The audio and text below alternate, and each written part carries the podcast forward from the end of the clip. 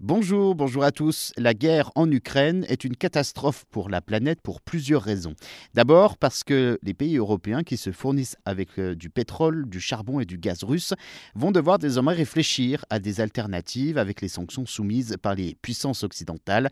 L'Europe veut couper effectivement le cordon avec Moscou. Les combustibles fossiles représentent toujours près de 70% de la consommation euh, finale pour se chauffer, pour rouler et faire tourner donc les usines.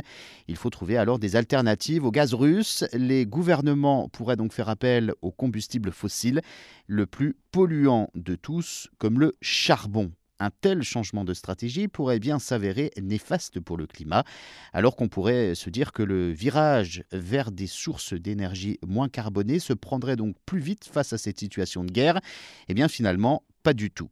La guerre sur le terrain est également donc une source de pollution avec les bombardements, les incendies de sites industriels, les eaux contaminées et les fuites radioactives. Une atmosphère polluée avec des dégagements de gaz toxiques, de particules fines, de métaux lourds, avec des répercussions également sur l'homme, la faune et la flore. Pour cette guerre, nous sommes clairement sur une politique de la terre brûlée qui vise à tout détruire, les infrastructures, les industries, les moyens de télécommunication. D'un point de vue environnemental, ces euh, destructions peuvent avoir autant de conséquences irréversibles. Mais la menace environnementale la plus importante réside avant tout dans le risque nucléaire. L'Ukraine possède le huitième parc nucléaire au monde, avec 15 réacteurs en activité et produit la moitié de son électricité.